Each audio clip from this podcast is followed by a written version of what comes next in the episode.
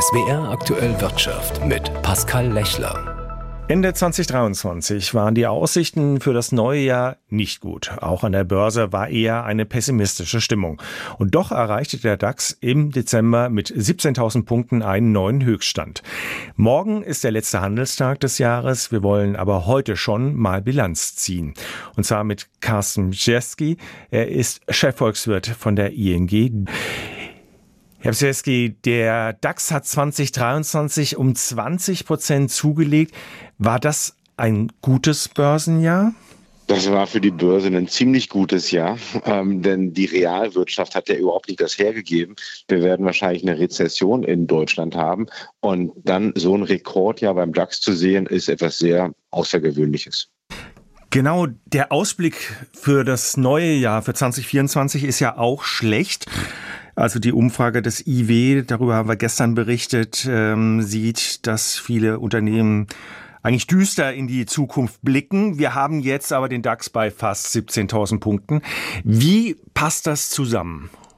Naja, Börsen handeln ja immer Zukunft und ähm, die Börsianer sind deutlich etwas optimistischer, was jetzt auch die realwirtschaftlichen Aussichten angeht, als das jetzt die, die Makroexperten sind. Ähm, da, dafür gibt es Gründe. Ja, da gibt es immer noch die, die Fantasien rund um künstliche Intelligenz die mehr Wachstum bringen sollen. Der andere Grund ist, dass nicht alle Börsianer glauben, dass es in den USA zu einer Rezession kommt im Jahr 2024 und über alledem die große Hoffnung und die Erwartung der Börsianer, dass die Notenbanken, EZB und amerikanische Fed im Laufe des Jahres 2024 den Zins senken werden. Und das sind immer wieder dann gute, positive Nachrichten für die Börsen.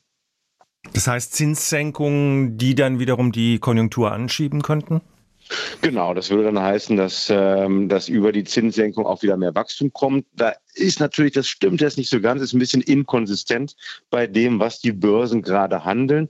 Denn um den Notenbanken zu ermöglichen, dass sie die Zinsen wieder senken, bräuchten wir auch eine schwächere wirtschaftliche Entwicklung. Also es reicht ja nicht nur, dass die Inflationsrate wieder nach zwei oder drei Prozent geht, sondern wir bräuchten sehr wahrscheinlich auch einen Wirtschaftseinbruch, der wiederum nicht so gut ist für die Börsianer. Und von daher denke ich, dass die Börsianer vielleicht aktuell zu optimistisch sind, ähm, was die realwirtschaftlichen Aussichten Deutschlands, Europas, aber auch der USA betrifft. Wann könnte es, wenn Sie sagen, die Börsianer sind vielleicht zu optimistisch, wann könnte es da zu einer Korrektur kommen? Wenn die Zinssenkung nicht kommt, oder? Nur die erste, die erste Korrektur, die wir jetzt äh, wahrscheinlich in den ersten drei Monaten des Jahres 2024 sehen werden, ist, wenn die amerikanische Wirtschaft stärker einbricht, als die Börsianer das aktuell denken. Also bekommen wir wirklich die harte Landung der US-Wirtschaft, dann werden auch die Börsen erstmal wieder nach unten gehen. Die, der andere Punkt wäre in der Tat, Sie haben es schon angesprochen, wenn jetzt so in der ersten Jahreshälfte deutlich werden sollte, dass die Notenbanken vielleicht nicht so schnell oder nicht so stark die Zinsen senken werden, wie das die Märkte aktuell noch erwarten, auch das äh, wäre erstmal so ein Spielverderber an den Börsen. Ich gehe davon aus, dass wir Zinssenkungen bekommen werden, aber persönlich denke ich nicht, dass es so viele sein werden, wie das die Märkte aktuell eingepreist haben. Ich hatte es schon angedeutet oder gesagt, wir hatten die 17.000 Punkte im Dezember erreicht beim DAX. Jetzt sind wir da etwas wieder darunter. Wenn ich jetzt Sie richtig verstehe, lohnt es sich gerade im Moment eigentlich nicht wieder einzusteigen, oder? Ja, bei solchen Niveaus äh, ist es sowieso immer schwierig, Ratschläge zu geben, ob man jetzt einsteigen sollte oder nicht. Das ist sowieso so, dass jeder, der an den Börsen investiert oder anlegt, immer einen langfristigen Horizont haben sollte. Und ich denke schon, dass wir auf diesen Niveaus, auf diesen Ständen, wo wir jetzt aktuell sind, kann es durchaus eine Korrektur nach unten geben, ja, weil doch sehr viel Optimismus jetzt in diesen Kursen sich widerspiegelt. Optimismus, den ich jedenfalls durch meine Makrobrille jetzt 2024 nicht für die Weltwirtschaft sehe, sollte ich mich täuschen. Ja? Und äh, sollte die Weltwirtschaft doch deutlich stärker 2024 sein, als, äh, als ich das denke, dann könnten durchaus doch diese optimistischen Kurse, die wir jetzt aktuell an den Börsen sehen, nicht das letzte Wort gewesen sein. Dann könnten wir auch noch mehr Kurssteigerungen bekommen. Einfach erstmal so aus der Menge herausgesprochen. Sehen Sie den DAX am Ende von 2024 deutlich über 17.000? Nö, also ich versuche ja ein bisschen konsistent zu sein und ich habe für Deutschland auch eine leichte Rezession im nächsten Jahr stehen, minus 0,5 Prozent. Ich habe eine Rezession in den USA in meinen Prognosen stehen und dann sehe ich den DAX maximal bei 17.000 am Jahresende. Das heißt sehr wahrscheinlich in der ersten Jahreshälfte erstmal nach unten, zweite Jahreshälfte wieder nach oben, sodass wir dann das Jahr 24 wahrscheinlich auf dem gleichen Stand beenden werden, wie wir das Jahr 2023 beenden. Sagt Carsten Chefvolkswirt von der ING Bank in Frankfurt. Erst vor wenigen Wochen meldete der Immobilien- und Handelskonzern Signa Holding, der Konzern des österreichischen Milliardärs René Benko, Insolvenz an. Jetzt folgen zwei der wichtigsten Konzerntöchter. Am heutigen Donnerstag meldete die Signa Prime Selection AG Insolvenz an.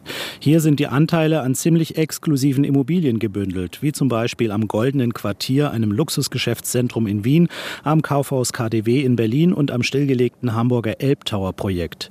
Morgen soll dann noch die Signa Development Selection Insolvenz anmelden. Sie war dafür zuständig, in Entwicklungsprojekte zu investieren, unter anderem in Hochhäuser, Wohnanlagen und Hotels.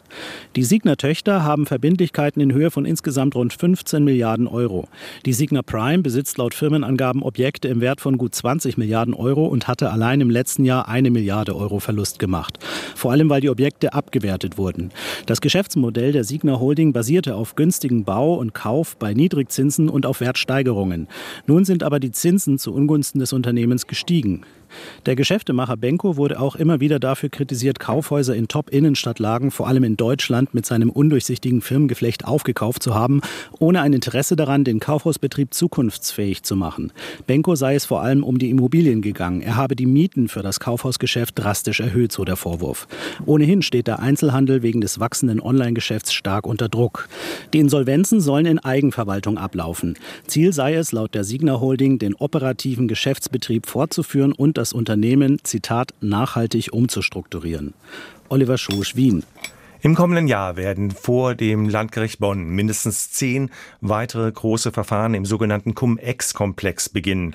Heute hat die 15. Strafkammer das Verfahren gegen den Vorstand einer großen Privatbank für Februar terminiert. Der Angeklagte soll knapp 100 Millionen Euro Steuerschaden angerichtet haben. Laut Anklage versuchte der 50-jährige Bankier, sich nicht gezahlte Steuern in Höhe von mehr als 215 Millionen Euro erstatten zu lassen. Bei einigen der angeklagten Taten blieb es allerdings beim Versuch. Letztlich erstattete das Finanzamt München aber gut 93 Millionen Euro. Zu Unrecht, wie die Staatsanwaltschaft befindet. Laut Gericht will sich der Angeklagte im Prozess, der Anfang Februar beginnen soll, zu den Vorwürfen äußern. In diesem Jahr waren in Bonn mehrere Angeklagte im Zusammenhang mit Cum-Ex-Geschäften zu teilweise langen Haftstrafen verurteilt worden. Mehrere Strafkammern des Bonner Landgerichts beginnen 2024 mit weiteren großen, millionenschweren Verfahren. Jochen Hilgers, Bonn. Das Jahr 2024 steht vor der Tür und es wird im neuen Jahr auch wieder einige Änderungen geben. Zum Beispiel steigt der Mindestlohn auf 12,41 Euro und auch das Pflegegeld wird erhöht. Neuerungen gibt es auch für die Rentner in Deutschland. Die Infos hat SWR-Wirtschaftsredakteur Alexander Winkler. Rentnerinnen und Rentner dürfen sich ab dem Sommer über mehr Geld freuen, voraussichtlich um etwa 3,5 Prozent dürften die Renten dann zum 1. Juli steigen. Bei einer durchschnittlichen Altersrente von aktuell rund 1600 Euro brutto wären das 56 Euro mehr im Monat. Die Rentenerhöhung orientiert sich grundsätzlich an der Lohnentwicklung in Deutschland. Die genaue Höhe wird voraussichtlich im Frühjahr festgelegt. Besonders groß wird das Plus für viele, die vor 2019 eine Erwerbsminderungsrente bekommen haben. Je nachdem, wann das war, steigt die Rente um zusätzliche 4,5 5 oder sogar um 7,5 Prozent. Das ist eine nachträgliche Verbesserung für ältere Erwerbsminderungsrenten, weil für neue schon seit ein paar Jahren bessere Bedingungen gelten. Insgesamt dürften 2024 auch mehr Menschen die sogenannte Grundsicherung im Alter beziehen. Hier steigen unter anderem die Regelsätze. Wer neu davon profitieren könnte, muss den Antrag beim Sozialamt stellen. Und zum Schluss der Sendung noch schnell der Blick auf den DAX. Er steht bei 16.702 Punkten.